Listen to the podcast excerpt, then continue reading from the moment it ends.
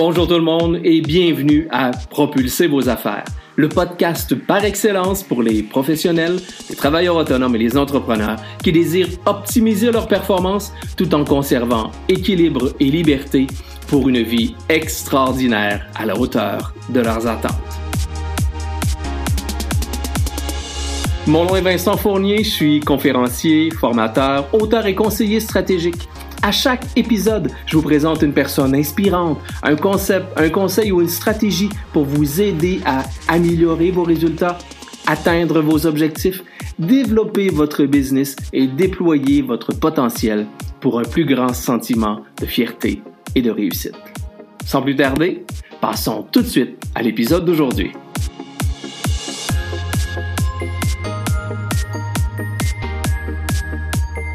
Cette semaine, nous rencontrons une femme authentique, humble et dotée d'une très grande détermination. Sa mission, nous aider à croire en nos rêves et à réaliser ceux-ci, malgré que la vie soit parfois jonchée d'épreuves. Elle est convaincue qu'il nous faut se faire confiance, faire confiance en la vie, abandonner nos peurs et foncer. Elle est entrepreneur, consultante, conférencière et la cofondatrice de la populaire chaîne de restauration Taizone. C'est un grand bonheur, un honneur pour moi de recevoir Marie-Christine Martel. Marie-Christine, bonjour. Bonjour Vincent, merci. Comment ça va? Ah, merci, vraiment. Merci à toi d'avoir pris le temps de venir nous rejoindre au micro de Propulser vos affaires. C'est un grand bonheur, je l'ai dit, un grand honneur pour moi de t'avoir euh, sur, euh, sur Propulser les affaires. Vraiment. Ben, c'est un bonheur partagé, on va dire. Ben, c'est gentil. Pour débuter, je disais dans l'introduction ta grande détermination. Et, et j'en ai été, en guillemets, témoin après avoir passé à travers ce merveilleux livre-là, où dans lequel tu racontes ton histoire, ma vie parfaitement imparfaite. Mais pour les gens, les gens qui veulent savoir qui est Marie-Christine Martel, tu es qui et c'est quoi ton parcours? Bien, en fait, euh, je, vais juste commencer par dire pourquoi j'ai écrit ce livre-là. Oui. Euh, j'ai commencé à, écrire après la naissance de ma fille parce que je trouvais que la vie allait tellement vite, puis j'avais le goût de mettre sur papier un peu euh, ce que j'avais vécu parce que si on peut euh, faire un peu la ligne à travers qu'est-ce que les autres entrepreneurs ont fait en général et moi, ce que j'ai fait, c'est un peu différent parce que je ne suis pas dotée de, grands diplômes, je n'ai pas été à, l'université ou quoi que ce soit. Fait que mon parcours il est un peu self-made. Euh, en fait, euh, ça a commencé au cégep pour euh, commencer les choses. Moi, je suis de Québec.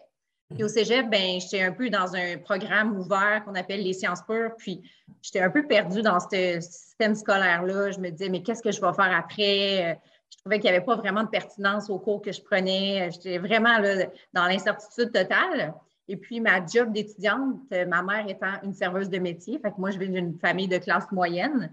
Euh, mon père, euh, il travaille comme technicien chez Coca-Cola. Ma mère était serveuse. Fait que j'ai appris un peu le métier pour payer mes études, à tenir des assiettes, à être une simple serveuse, à connaître la restauration, mais c'était quand même assez. C'était bien rémunéré, on dirait, là, pour, pour l'âge que j'avais. Puis j'aimais ça j'avais vraiment euh, un coup de cœur pour, euh, pour, la restauration parce que pour moi, c'était même mes premiers pas vers être en affaires. Parce que quand on est serveur, ben, on est un peu autonome. Nos, clients, c'est nos clients, c'est nous qui les servons. Euh, on a la cuisine qui est comme nos fournisseurs, on a toute l'équipe de staff, c'est comme un peu nos employés ou nos collègues. Puis, tu sais, on gère notre propre fonds de caisse, notre propre caisse. Puis, ben, notre pourboire est à la valeur du, service qu'on a donné. Fait que pour moi, c'était vraiment être en affaires à l'intérieur d'une micro-business qui était le restaurant en tant que tel. j'adorais ça. Puis euh, j'ai connu un conjoint à l'époque qui, faisait un petit peu la même chose que moi. Puis on était tous les deux un peu perdus. Puis on s'est mis dans la tête la folle idée. On était jeunes. on parle de 16-17 ans. On s'était mis dans l'idée d'avoir notre propre restaurant. Puis ça, a collé cette idée-là au grand euh, désarroi de ma mère qui m'avait dit Je te montre les, les rudiments du métier, mais promets-moi, s'il te plaît, de pas d'en faire ta carrière malheureusement, ça, a été le cas, Et puis, euh, ben, on est parti avec cette idée-là. Euh, on se disait, mais comment qu'on va faire pour ramasser des sous, parce que les mhm. banques ne voulaient pas vraiment nous prêter. On était trop jeunes. Euh, la restauration, c'est déjà un milieu assez difficile à financer. Fait que, on s'est dit, ben, on va aller prendre un break, on va aller euh, un an en Australie, on va se permettre ça dans notre vie, voyager, puis décanter un petit peu une stratégie. Fait qu'on a pris nos sacs à dos, on est parti en Australie, on a voyagé pendant un an, l'aventure complètement euh, dans un autre pays. on a fait le tour, on avait une petite minivan. Et puis, à un moment donné, sur une plage, il y a quelqu'un qui nous a dit, on parlait de nos projets, qu'une façon de ramasser des sous, c'était d'aller travailler sur un bateau. Qu'il y avait des opportunités parce qu'on était nourris, logés, euh, qu'il n'y avait pas beaucoup de dépenses, on était payé en américain, qui était une devise intéressante pour nous autres en tant que Canadiens. Fait qu'à notre retour de l'Australie, c'est ce qu'on a fait. On s'est mis à regarder des opportunités pour embarquer sur des bateaux. Et, quand on parle de bateaux, juste pour bien spécifier, excuse-moi de, C'est une très bonne question. On, on parle on parle pas de bateaux de croisière, si je comprends bien, parce que je pense que c'est différent. On parle plus de bateaux de, de, privés, de quel genre de bateaux? Bien, les super yachts qu'on appelle des 150 à 200 pieds, euh, c'est des riches millionnaires américains ou même euh, internationaux qui en font leur euh, chalet de vacances, tout simplement. Fait que c'était l'objectif, c'était de tomber sur ce genre de bateau-là parce que c'est le mode de vie est plus friendly, c'est plus agréable et tout ça. Fait que, on est revenu au Québec. Moi, entre-temps, j'avais ma grand-mère qui était décédée. on s'était fait dire que pour rentrer sur les bateaux, c'était difficile d'arriver en couple. Fait qu'on s'est séparés volontairement pour que un à prendre le premier emploi et puis que l'autre aille rejoindre quand un poste serait disponible sur ce bateau-là. Puis ça s'est passé quand même assez rapidement. En dans trois mois, on était tous les deux réunis sur le premier bateau qu'on a fait, euh, qui partait de Fort Lauderdale puis qui a, navigué toute euh, l'Atlantique du, de New York jusqu'au Venezuela. On a fait ça pendant un an et quelques. Et puis, euh, on avait comme deux passions là, qui se mélangeaient. C'était notre passion euh, pour la restauration. On voulait notre restaurant, l'objectif était toujours là, mais le goût du voyage puis notre jeunesse faisait que là, c'était le, match parfait, à l'exception que j'avais le mal de mer. Ça a été euh, pour moi des années quand même difficiles. J'étais pris entre mon choix d'avoir quitté l'école puis de devoir ramasser des sous et du fait d'avoir ce mal de mer-là constant. Mais bon, on oublie vite en tant qu'être humain. Fait que pour moi, c'est du passé. Et ce bateau-là, après ça, on a transféré sur un autre bateau. On a fait autre, un an sur un autre bateau qu'on on est parti de l'Europe. On a tout fait l'Europe. On est allé en Asie. Fait que ça a été vraiment un parcours incroyable. On a fait à peu près 25 pays. Ça nous a permis de ramasser 100 000 US. Alors, euh, à deux? Parfait. Et pour nous, c'était des sous, là, parce ben, que ce n'était pas des énormes salaires. Là. On était, Puis on en avait profité un petit peu pour voyager à l'interne quand on, avait, euh, on était dans, certains ports que le propriétaire n'était pas présent. Fait qu'à notre retour au Québec, euh, avec notre 100 000 en poche, euh, notre rêve était toujours là. Fait que ça, dans le fond, comment on a décidé de débarrer notre projet, c'est que sur un de nos bateaux, il y a un des propriétaires, ne veut pas, qui ils venaient à quelque part nos mentors, ces gens-là, parce qu'il y avait de toute évidence très bien réussi. Puis on passait beaucoup de temps avec eux autres en famille, tout ça. Fait les quelques petites phrases ou conseils qu'ils pouvaient nous partager, on, les prenait en note. Et puis, euh, un de ceux-là nous avait dit écoutez, euh, on le sait, les jeunes voulaient partir en affaires, puis euh, peu importe, si vous voulez, on sait que vous allez réussir, mais si vous voulez aller plus vite, vous propulser plus vite, on parle de propulsion, bien, trouvez-vous des mentors. Ouais. Fait que ça avait quand même rentré dans, nos, dans nos esprits. Fait que de retour au Québec, c'est ce qu'on a fait, en fait. On, a trouvé euh, le groupe euh, qui, avec qui on s'est associé, qui faisait plus de sens pour réaliser notre, notre, rêve, en fait. je vais revenir sur les bateaux parce que sur les bateaux, non seulement on avait nos propriétaires ou les gens qui, qui venaient comme clients qui étaient des, des inspirations pour nous, mais mes premières lectures au niveau des affaires s'est faite on board, sur le bateau. Euh, j'ai mis la main sur un livre de Robert Kiyosaki, Rich Dad, Poor Dad. Ça a été la petite semence qui a émergé dans, ma tête et dans la tête de mon partenaire de l'époque parce qu'on était en couple, uh-huh. euh, qui nous a vraiment donné les bases de la, du monde des affaires. On était loin d'être prêts, mais ça, ça, nous donnait une bonne idée. Fait que en lisant dans des livres comme ça qu'on s'est, on s'est éduqué nous-mêmes. De là que mon parcours est un peu différent des autres. Je me suis vraiment auto, euh, auto-éduquée par rapport à tout ce que je connais aujourd'hui. Ben, d'ailleurs, et, je conseille aux gens, s'il y a les gens qui veulent lire ton livre, c'est vraiment, euh, vraiment intéressant et inspirant. Mais tout ton parcours, effectivement, je parle de grande détermination depuis le début. Effectivement, ne serait-ce que d'aller travailler sur un bateau quand on a le mal de, mer, ça prend une certaine détermination, une certaine persévérance, mais aussi d'avoir appris par toi-même, d'avoir développé tout ce, côté autodidacte-là qui t'a emmené quand même avec un magnifique succès. Donc, le parcours entrepreneurial, euh, il n'est pas linéaire pour, pour tout le monde. Pour certaines personnes, c'est oui, effectivement, euh, les, études et ensuite on, se lance en affaires, mais c'est la preuve vivante que le parcours entrepreneurial peut prendre toutes sortes de formes et nous amener malgré tout à, un certain niveau de succès. Et ça, pour ça, je pense que ça peut être très inspirant pour, pour les gens qui, qui nous écoutent. Oui, c'est un peu mon message, puis pourquoi je fais des conférences, des livres, des, trucs comme ça, c'est que je parle souvent à des parents qui me disent Ah, mon enfant, il, il a plein de talents, mais il n'aime pas l'école. C'est pas pour ma part que j'aimais pas l'école, mais c'est pas la seule voie. C'est sûr que plus les années avancent, euh, plus les technologies évoluent, plus c'est un gros plus-value d'avoir euh, des diplômes. Mais c'est pas gage de, réussite absolue, puis c'était le cas pour moi.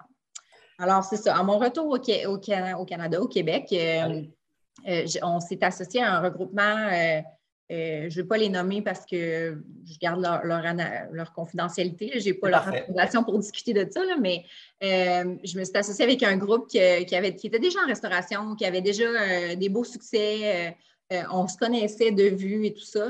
Parce que ne peut pas partir du Québec pendant cinq ans, on, perd, euh, on perd tout. Dans le fond, on perd notre nom, notre crédit, euh, on perd même nos, permis de conduire, nos cartes d'assurance maladie. On n'est plus personne. il fallait rebâtir tout ça et ces gens-là avaient déjà un réseau, avaient déjà de l'expérience aussi. on, s'est présenté, puis avec notre énorme volonté, puis quand même le fait qu'on on avait ramassé nos sous nous-mêmes, ce n'était pas un héritage. Là. Euh, ça montrait notre, notre détermination. Fait que, Bien sûr. Euh, on, a commencé à regarder qu'est-ce qui, qu'est-ce qui était actuel. Euh, on parle de 2006-2007. Euh, en restauration, on ne veut pas, il y a des vagues, il y a des modes. On, on, on, pourrait partir dans l'idée que, oh non, non, moi, je l'ai, la bonne idée, mais il y, a toujours des indicateurs de, de qu'est-ce qui est la nouvelle tendance et tout ça. Et puis la vague du sushi qui était comme un petit peu passée, puis il y avait euh, Thai Express qui venait d'ouvrir une succursale euh, à Place Sainte-Foy. Euh, et puis c'était comme la folie furieuse. On voyait dans le, c'était une halte bouffe, on voyait le line-up qui, était quotidien. Là, les gens avaient vraiment un, attrait pour cette bannière-là. Alors, on s'est dit, mais pourquoi qu'on ne deviendrait pas leur maître franchiseur pour l'Est du Québec, qu'on ne deviendrait pas le développeur de leur brand? Alors, euh, on les a contactés. Euh, MTY, qui est le propriétaire, dans le fond, de, de Express et de plusieurs bannières que vous connaissez certainement. Euh, on les a approchés et puis on leur a expliqué qu'on était un groupe motivé en restauration, qu'on voulait développer le brand, tout ça. Ça a été les premières rencontres géniales puis, euh, on s'est mis à négocier, à se dire, bon, on avait déjà déterminé un emplacement qui était dans la pyramide à Sainte-Foy, et puis euh, le local était déjà, le bail était signé et tout. Euh, Donc, vous étiez avancé quand même. On était avancé, là. On était. puis, tu sais, quand c'est notre première entreprise, on tombe dans une espèce de fébrilité, là. une hâte. exactement. vraiment, on a hâte que ça parte. Disons que, la patience rendue là est peut-être un peu moins, moins présente. oui, exactement. Mais tu sais, avec du recul puis de l'expérience, je me dis, oh my God, on aurait pu faire des erreurs, là, mais en tout cas. Bref, on a négocié avec eux, puis on avait des idées un peu de grandeur, puis je dis oh, puis j'étais pas tout seul là-dedans, là. on était un groupe, mais il y en a qui avaient proposé de faire de la livraison, des services à l'auto, plein d'idées un peu qui sortaient du cadre de Thai Express à l'époque. Et puis, euh, on a eu un breaking deal. On ne s'est pas entendu avec eux. Euh, euh, ça, ça aboutit absolument à rien. Et puis, nous, notre loyer commençait à rentrer. Alors, dans la dernière conversation au téléphone avec eux, ils nous ont dit, ben faites le vôtre. Puis je me rappelle, à l'époque, je restais dans un petit sous-sol au lac Beauport et puis je gardais mes sous précieusement. Je ne voulais pas dépenser dans un gros, une grosse maison, un gros appartement. Puis mon conjoint de l'époque, qui était mon partenaire, il a dit OK, Marie, euh, on n'a plus de deal. Es-tu prête? On, va être obligé de le faire le nôtre. J'étais mélangée entre de l'excitation puis du découragement, mais quand, quand c'est ton seul plan A, tu n'as pas vraiment de plan B, ben on s'est dit on le fait. et, cette réflexion-là de décider de partir sur la même thématique asiatique que Thai Express, est-ce que, entre autres, ça a été une discussion? Est-ce que ça venait du fait que vous aviez voyagé en bateau dans le côté asiatique? Qu'est-ce qui a fait en sorte que vous avez décidé de conserver la thématique asiatique pour la restauration? C'est une très bonne question, mais la réponse, en fait, c'est qu'on était dans un strip commercial qui avait plusieurs comme commerces dans l'alimentation. Puis, on ne veut, pas, en ayant signé notre bail, on avait un commitment pour du taille. Puis, on ne peut pas changer vraiment la vocation. C'est sûr qu'il y avait plein de points positifs, dont le fait qu'on arrivait de l'Asie, euh, qu'on avait euh, connu un peu les saveurs puis euh, les ingrédients asiatiques. Euh, c'est sûr qu'arrivé au Québec, il fallait que nos, recettes soient plus américanisées. Si on arrêtait avec la base de ce qui était là-bas, on n'aurait peut-être pas eu le succès qu'on a eu. il a fallu s'adapter. mais la raison première, c'était vraiment ça. Alors, on a fallu se retrousser les manches très hautes et puis développer notre menu, nos recettes, euh, euh, notre image on a engagé aussi des avocats pour être certain qu'on ne rentrait pas en conflit d'intérêts. On avait quand même été en proche relation avec euh, Express. Alors, euh, ça a été un, moment euh, d'émotion, de beaucoup de travail, mais complètement de lâcher prise. Il arrivait ce qui arrivait, puis c'est comme ça qu'on s'est laissé aller dans l'aventure. Alors, le premier restaurant taille zone, a, ouvert à la pyramide. À quel moment? tu te souviens probablement de la date? oui, bien, c'est le 17 octobre 2017, quelque chose de même, le, 7 ou 17. En tout cas, c'est une série de 7. On, a ouvert euh, à la pyramide à Sainte-Foy, puis euh, je vais être très honnête, là, ça a été un succès instantané. Les gens nous attendaient, il y avait hâte qu'on ouvre. Euh, euh, la, première journée, on avait déjà une file d'attente, euh, puis on n'était déjà pas très structuré. C'était notre première expérience euh, pour ma part, puis pour la part de, mon partenaire. On avait des clients à servir, fait il y avait eu des erreurs qui avaient été faites de, disposition. On n'avait pas de ligne d'attente, les gens attendaient un petit peu partout. C'est pour ça que c'est vraiment, je me suis vraiment lancée dans, le vide, dans cette aventure. Un, un, apprentissage à la dure, à la dure. un apprentissage quand même très, très fort. Oui, vraiment. Mais, mais ma, capacité de rebondir a été quand même euh, excellente. Puis, euh, mm-hmm. je n'étais pas seule non plus, j'étais appuyée là-dedans.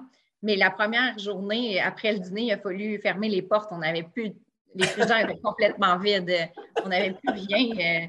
Euh. fait que ça a été les premières journées comme ça. on fermait la porte après le souper, on fallait restocker. On, est, on a dû euh, louer des locaux au sous-sol pour acheter des frigos supplémentaires parce qu'on ça voulait comme garder la vague euh, à la hauteur de ce qu'elle était. Euh, c'est des choses qu'on a fallu faire. Et pour toi, parce que bon, on, comprend, là, vous étiez sur une tendance, vous aviez une vision très, très claire. L'asiatique était, était demandé, je pense. Mais malgré tout, c'est quoi la clé du succès de Tyson à ce moment-là? Pourquoi vous avez, parce qu'on s'entend, là, on va en parler tout à l'heure de la croissance, là, mais, mais vous étiez sur une lancée incroyable. Quelle est la clé du succès selon toi?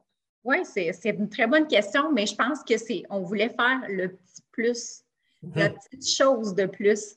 Euh, je vais donner des exemples. Pour nous, on savait que Ta Express utilisait du poulet de moins bonne qualité. Fait pour nous, on, était prêt à mettre un dollar de plus notre, notre, plat pour avoir de la poitrine de poulet blanc avec une haute teneur en, protéines et tout ça. Fait que ça, c'est des petites choses qu'on faisait. Euh, par exemple, on donnait un biscuit chinois à chaque client à la fin avec la facture. Des petits plus comme ça qui nous démarquaient. Puis euh, on a été comparer toute notre carrière avec Tyson et Express et notre clientèle se permettait allègrement de dire Ah, moi, j'aime mieux Tyson à cause de, des petits plus comme ça. que je pense que c'est ça qui a fait notre succès.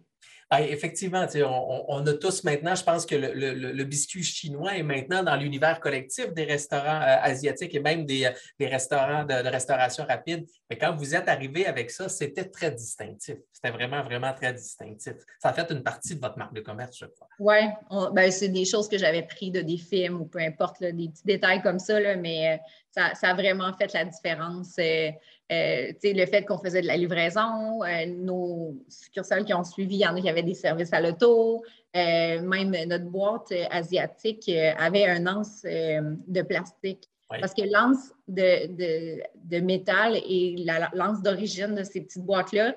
Mais nous autres, notre clientèle à la pyramide était étudiante, ne pouvaient pas mettre leur plat dans leur micro-ondes à cause de, de l'anse de métal.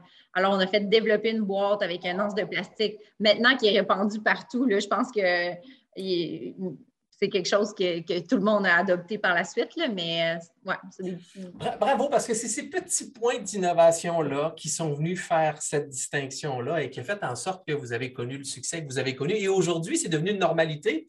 Mais à quelque part, je pense qu'il y a une certaine fierté derrière ça de dire ben, ça vient de nous, ça vient de nous, Donc, félicitations.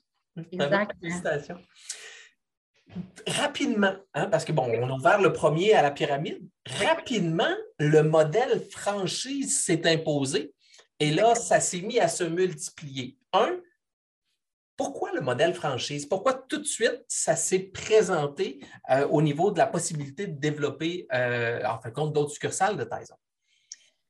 Ben, c'est sûr que d'avoir baigné dans l'univers de vouloir, vouloir être un franchisé, ben, on a vu un peu qu'il y avait comme vraiment une plus-value d'être un franchiseur. Ça, c'est une chose. La deuxième chose, c'est aussitôt qu'on a ouvert, on s'était donné une image très américanisée, puis les gens venaient vers nous en nous demandant qui était le franchiseur, euh, d'où venait la franchise et tout ça. Fait qu'on voyait qu'il y avait un intérêt pour ça. Euh, fait que rapidement, on a mis en place, moi, il a fallu que je me retire des opérations euh, de tous les jours. J'avais vraiment les deux mains dans la sauce, comme on dit. Là. le défi était quand même grand parce qu'on n'avait qu'une seule succursale, on n'avait pas répété l'équation tant que ça. Et puis, euh, quand on veut multiplier dans le mode franchise les recettes, il faut qu'ils soient absolument faites en usine. Ils ne peuvent pas être faites sur place ou déplacées d'un emplacement à l'autre. Alors, il a fallu tout transformer ce qu'on faisait à l'unité en format grand volume. Ça, ça a été vraiment un défi parce que, tu sais, à l'époque, j'étais quand même très jeune, j'avais 24 ans, là, puis, euh, tu sais, j'allais cogner à, la porte de des usines en leur disant qu'on allait devenir gros, qu'on en allait ouvrir plein, euh, faites-nous confiance, euh, on veut faire 20, 200 litres de sauce de chaque sauce, puis tout ça. Puis là, il était là, wow, wow, calme-toi. Mais on dirait qu'à cette époque-là, je n'avais pas le peur. J'étais comme persuadée que j'allais aller au bout de mes, de mes euh, objectifs. Et puis, euh, euh, c'est ce que je trouve beau dans la jeunesse. Ils ont pu. L'expérience amène la sagesse, mais aussi la jeunesse amène un peu la naïveté. Oui, la, fougue ou un peu le côté de naïveté, comme tu dis, qui nous permet de, dire, ben, oui, c'est possible, tout est possible. Donc, allons-y, fonçons, bravo. Hein. il y avait le côté des recettes, mais il y avait aussi tout le côté administratif, les contrats de franchise, les manuels d'opération, tout standardiser nos trucs, euh, euh, négocier à grand volume, parce que là, si on reproduisait, il fallait avoir un prix avantageux par rapport à si quelqu'un. C'est ça l'avantage d'être dans un modèle de franchise, c'est que le franchiseur te fait profiter d'un rabais volume. les premiers étaient quand même un, énorme défi, mais ça a été tellement rapide. L'année suivante, on en ouvrait deux quasiment back-à-back, et puis ça a fait ainsi de suite. Pendant les, années qui ont suivi. Ben, c'est ça, parce que je lisais dans ton livre, tu disais qu'à un certain rythme, c'était quasiment un par trimestre. Oui, oui, oui. Mais on avait quand même monté une énorme équipe, une équipe de formation, une équipe euh, de supervision. Euh, euh, les gens venaient se faire former à notre succursale mère. on avait comme vraiment bien fait les choses pour que ça se fasse comme ça s'automatise. Dans le fond. Vous étiez bien entouré. Oui, ben, on, avait, une bonne équipe, on avait des bons employés. Je sais que la pénurie de main-d'œuvre en ce moment, c'est quelque chose de difficile, mais à l'époque, euh, on avait quand même euh, du bon monde.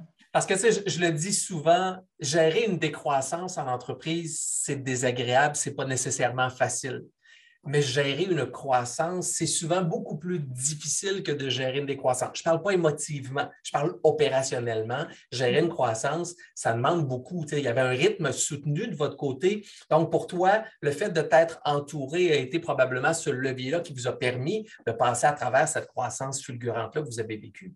Oui, mais comme je dis, euh, je répète, je ne l'ai pas fait toute seule, même au niveau des, des associés, mon groupe avec moi, tout le monde a mis la main à la pâte, puis euh, c'est ce qui a fait qu'on en a ouvert 24 euh, en quelques années. Là, ça, ça allait très vite. Dans ce très vite-là, arrive une autre décision importante en 2013, très vite ici, qui arrive et se présente la vente de Tyson à taille express. À la base, quand on regarde ça comme ça, on fait euh, on ne comprend pas, on a besoin d'explications.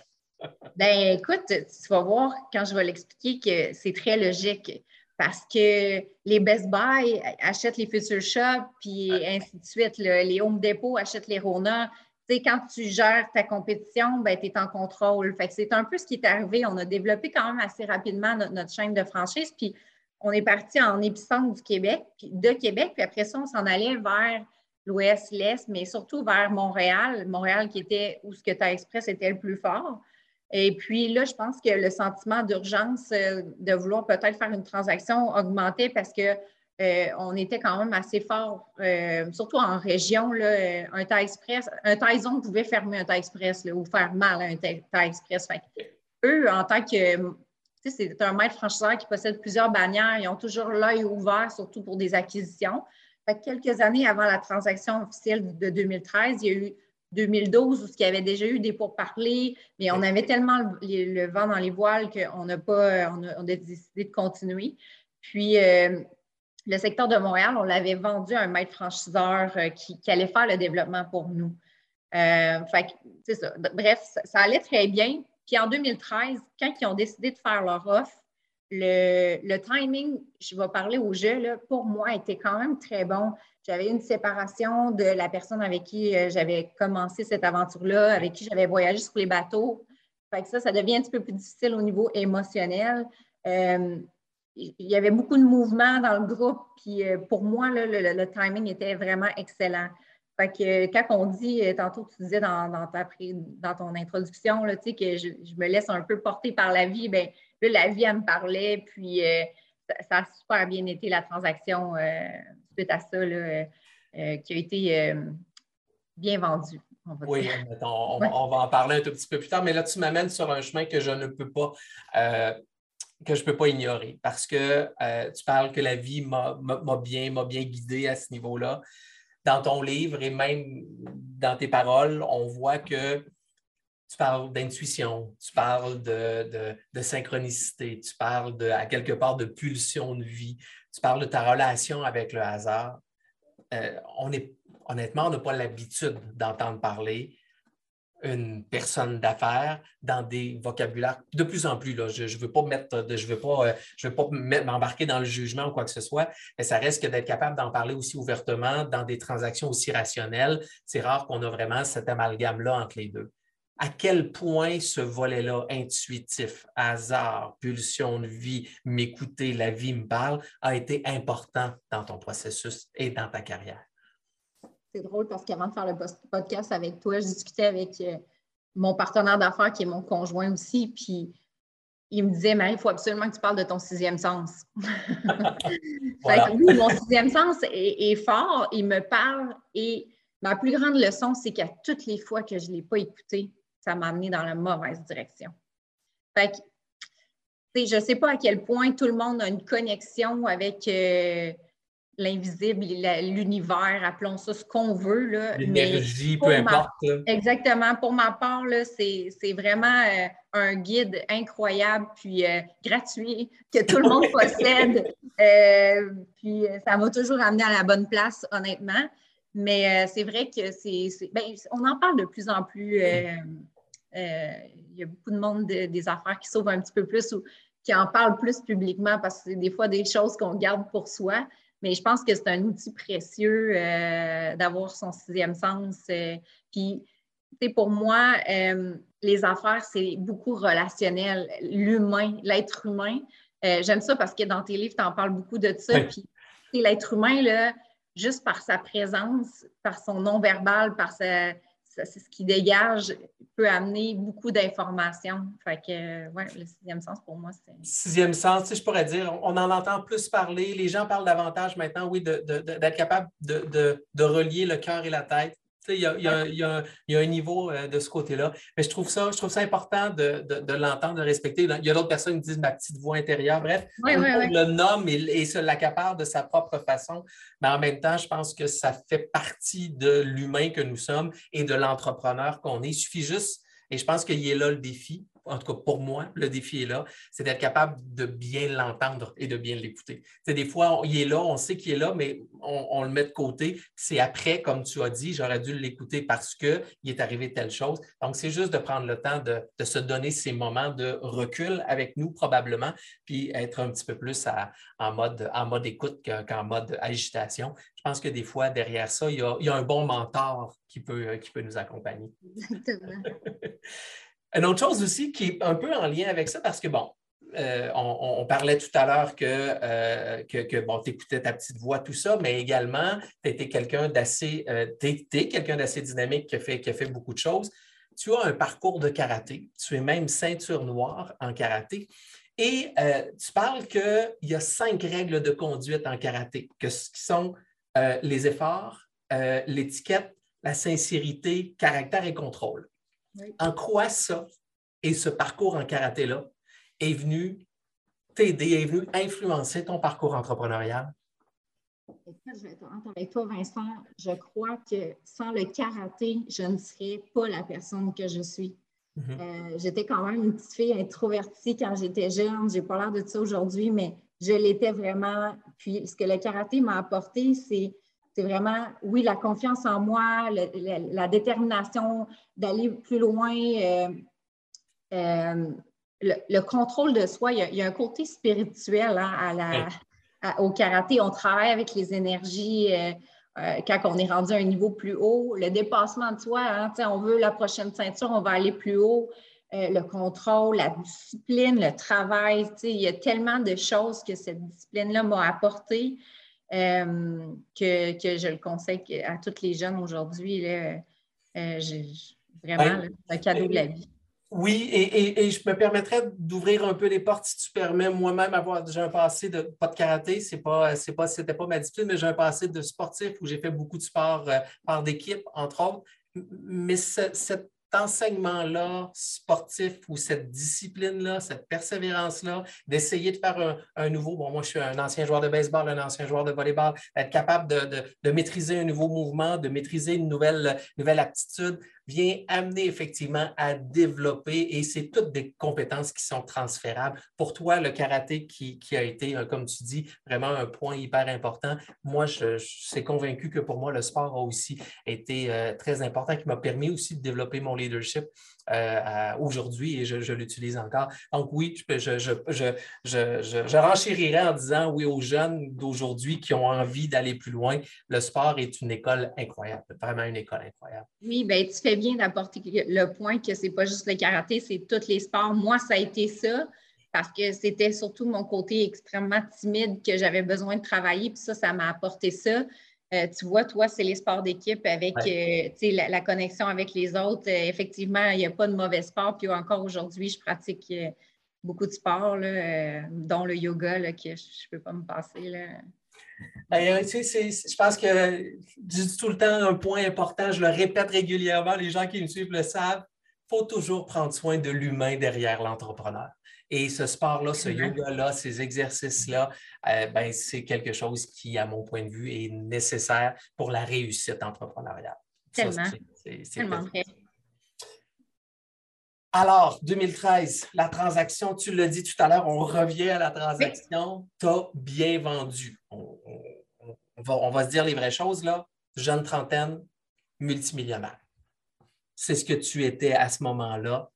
Comment on se sent après la transaction, après avoir dit ciao au bébé, hein, on sent, va, voler de tes propres ailes, tu es rendu avec, euh, avec quelqu'un d'autre. Comment on se sent comme individu, comme entrepreneur, comme, je vais dire entre guillemets, comme mère d'un projet de taille zone comme celui-là, qui finalement, on tourne un chapitre ou on ferme un livre. Comment on se sent? Bien, une transaction, ça va vite, vite, vite, vite, vite. Hein? Puis là, tu arrives, puis c'est fait. Fait que il y a comme une période d'adaptation à la réalité. Euh, moi, je ne viens pas d'une famille riche, je l'ai dit. Je ne viens mhm. pas de, tu sais, mes parents sont, viennent de classe moyenne. Fait pour moi, ça a été vraiment un choc. Euh, je n'ai pas dit bye-bye au bébé euh, comme ça parce que j'ai eu deux ans que j'ai fait la transition avec MTY. Alors, je travaillais dans les bureaux de Montréal pendant deux ans pour faire le pass-over de la compagnie. J'ai eu ma petite cocotte à travers tout ça. Mais le, plus grand message que je pourrais passer, euh, c'est que, avec l'expérience d'aujourd'hui, j'aurais dû prendre un pas de recul. J'aurais dû prendre le temps de prendre le temps. Il n'y avait pas de presse, mais on dirait que je n'avais jamais possédé de, vraiment de sous, alors j'avais peur de le perdre. C'est drôle, hein? J'avais peur d'être une one-hit wonder. Alors, j'ai cherché euh, à, me retrouver dans toutes sortes de projets. J'acceptais toutes les offres. Euh, puis malheureusement, quand ton, ton, aventure est publique comme ça, c'est que tu reçois tellement d'offres qu'il faut que tu prennes le temps de, de décanter, de regarder, d'analyser. Oh, c'est quoi mes forces? C'est quoi que je veux? C'est quoi que. Et non dire oui à tout rapidement. Euh, en disant ben je vais l'essayer, euh, c'est comme ça que ma vie a toujours fonctionné, alors euh, pourquoi pas? Ça a été des erreurs que j'ai faites. fait que ça a été pas une période si facile que ça, je dirais. j'ai après ça, ma fille, à, l'accouchement de ma fille, j'ai eu un postpartum. là, les, hormones étaient out. Tu sais, veux, pas, il y a eu un stress pendant ces 7-8 années-là, une dizaine d'années, qui venait de, de, tomber au fond du baril. Fait que moi, je, me suis retrouvée un peu la face euh, dans le mur après, après toute cette grosse vague-là. Fait que, tu sais, on dit l'argent fait le bonheur, mais aujourd'hui, je suis capable de faire la part des choses, de dire, hey, je suis chanceuse, j'ai une belle vie, puis euh, tout est beau, mais sur le coup, là, ça a été plus de troubles que d'autres choses, je dirais. Donc, la période après turbulente, le temps de prendre ce moment de recul, en tout cas, ou d'être obligé de prendre un moment de recul peut-être également. Et là, on, recule, on, regarde qu'est-ce qu'il y en est. Je pense qu'effectivement, ton rôle de mère est venu jouer un, rôle important malgré ton, ton, postpartum. On est quelques années plus tard. Là. Oui. Marie-Christine Martel est devenue qui? Est devenue quoi? Ben écoute, euh, ce que j'aurais dû faire à l'époque, c'est écouter mes forces et de les mettre en application. Mm-hmm. Ce que je fais aujourd'hui, c'est ça. Et c'est ce qui fait que mon entreprise va super bien. Alors, euh, aujourd'hui, je suis en immobilier, en immobilier commercial. Je ne fais pas de résidentiel, même si on a les licences et tout ça. Euh, puis les raisons sont simples. Je suis très bonne en relationnel. J'ai un énorme réseau de contacts dans ce domaine-là, puis j'adore ça. C'est aussi simple que ça. Euh, j'ai essayé de toucher au web, mais Maristine n'a aucune connaissance en web, même si elle voudrait, il faudrait qu'elle recommence l'école. Mais là, aujourd'hui, d'être dans le domaine que j'aime, qui me passionne, que je suis bonne, ben c'est ce qui fait mon, succès aujourd'hui. Euh, j'ai mon on a notre agence immobilière qui s'appelle MC Consulting. On fait de la, transaction. Je suis en affaires avec mon conjoint. Euh, Marc, qui, était à la base mon partenaire d'affaires, qui s'est développé quelque chose avec le temps. Euh, je suis sûre qu'une de tes prochaines questions, c'est euh, Mais à quoi tu as pensé de te lancer en affaires avec ton conjoint une deuxième fois? Non, mais, si tu veux que ça vient souvent. Mais, mais, en toute honnêteté, ben moi, c'est ce qui, ce qui fait mon bonheur parce que quand on arrive le soir puis on a un deal difficile, ben on est les deux dans le même bateau puis ça, ça, ça, va mieux ainsi. Euh, c'est une meilleure compréhension des Exactement, on est complètement sur la même vibe. Euh, quand on arrive le soir et on n'est pas sur la même sur la même marche, c'est un peu plus difficile moi, pour moi. Je vais parler au jeu. Mais euh, notre, notre agence va super bien. On a des dossiers partout à travers le Québec. Euh, j'ai beaucoup d'NDA en ce moment dans le sens que je ne peux pas trop dévoiler qu'est-ce qui se passe. Mais l'après-pandémie fait du bien. On a eu une année, les, deux années de, de, pandémie très difficiles. Le commercial a été extrêmement touché. Tout à fait. Oui, ce qui nous a amené à, être, à devoir s'adapter. Alors, euh, je pense que d'être, euh, d'avoir la capacité de rebondir, c'est quelque chose qui a sauvé euh, beaucoup d'entrepreneurs dans ces années-là parce que ça a été quand même difficile, je crois, pour bien des gens. C'était bien difficile. On a, on, a entendu deux mots. Tu en as dit un, rebondir. On a entendu le mot réinventer. Moi, je dis tout le temps, on est dans une grande période de changement. On est dans un virage mais on continue de virer, mais on ne voit pas encore le bout. On ne sait pas exactement qu'est-ce que, qu'est-ce que le bout euh, aura de l'air. Mais justement, ça, me, ça pique ma curiosité. Toi qui as quand même une expertise dans le monde des affaires, tu as commencé dans un domaine en particulier, tu as quand même un, parcours euh, enrichissant et, inspirant. C'est quoi le regard que tu portes sur le monde des affaires aujourd'hui, en général, après pandémie? Bien, le monde des affaires, je trouve qu'il y a quand même changé, évolué, euh, il est en mouvement. Euh, on ne peut plus faire les choses comme on faisait à l'époque. Puis mhm. là, on a en plus euh, les réseaux sociaux, toutes les technologies qui, nous amènent plein d'avantages, des inconvénients aussi, ça c'est sûr. Mais je pense vraiment que quelqu'un qui est capable de s'adapter rapidement va réussir parmi le lot à se démarquer, ça c'est certain.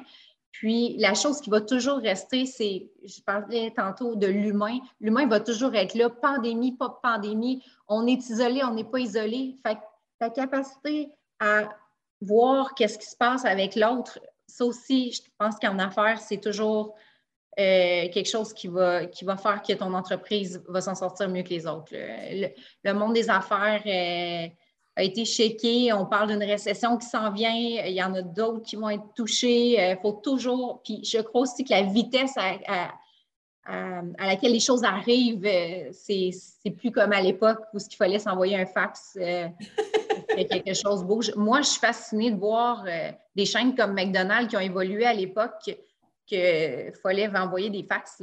C'est la réalité.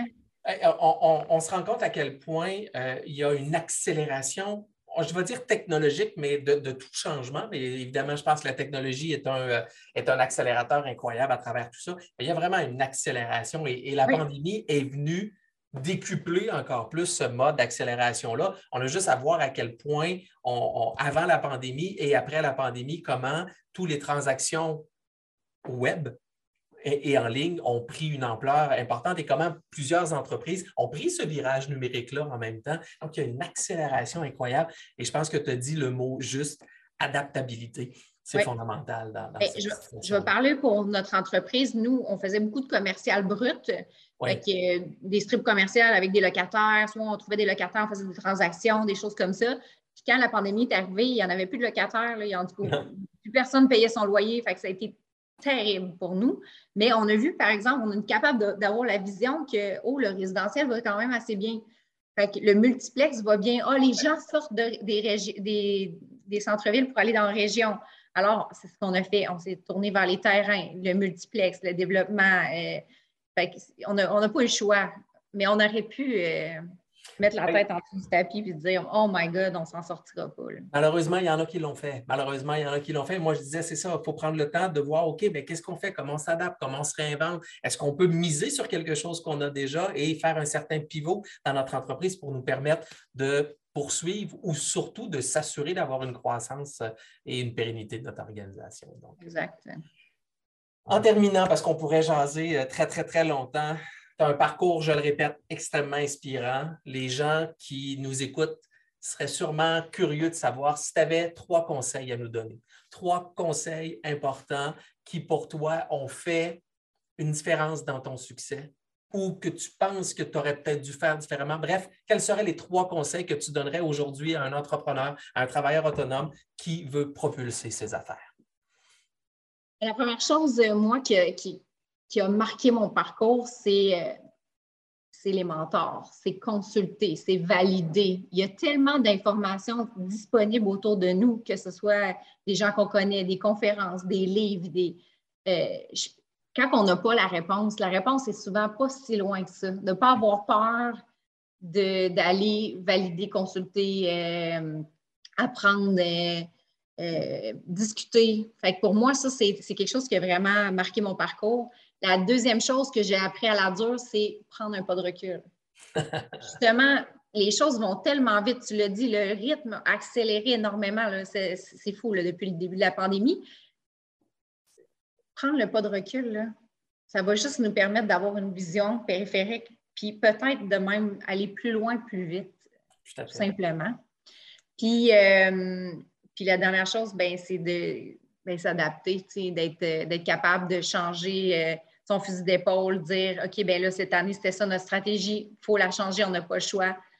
Fait que, d'être capable d'être flexible, puis de s'adapter aussi à l'autre, parce qu'il y a s'adapter à la vie, mais s'adapter à l'autre, parce qu'il ne veut, pas, euh, tout ce qui se passe va affecter les gens, puis il va falloir aussi, nous, s'adapter à leur réaction. Fait que, que ce soit notre client ou un fournisseur ou peu importe, bien, lui aussi vit une réalité, puis il faut s'adapter à ce que lui vit aussi. On n'est pas tout seul dans, dans cette gros web euh, du monde des affaires. Fait que c'est pas mal ça. OK, donc je répète les trois parce que c'est important. Le premier, ben, s'entourer, mentor, curiosité, soif d'apprendre, euh, prendre le temps que ben, d'être conscient qu'autour de nous, si on a une question, il y a assurément une réponse pas très, très loin. Et euh, c'est à nous de trouver le, chemin privilégié qu'on veut avoir. Deuxième chose, la prise de recul. Je le dis tellement souvent moi-même, de prendre le temps de se reculer pour avoir, comme tu disais, avoir une vision périphérique, avoir plus de perspective. Je dis tout le temps la même chose. Quand ça va trop vite, arrêtez d'essayer d'accélérer, peser sur le frein.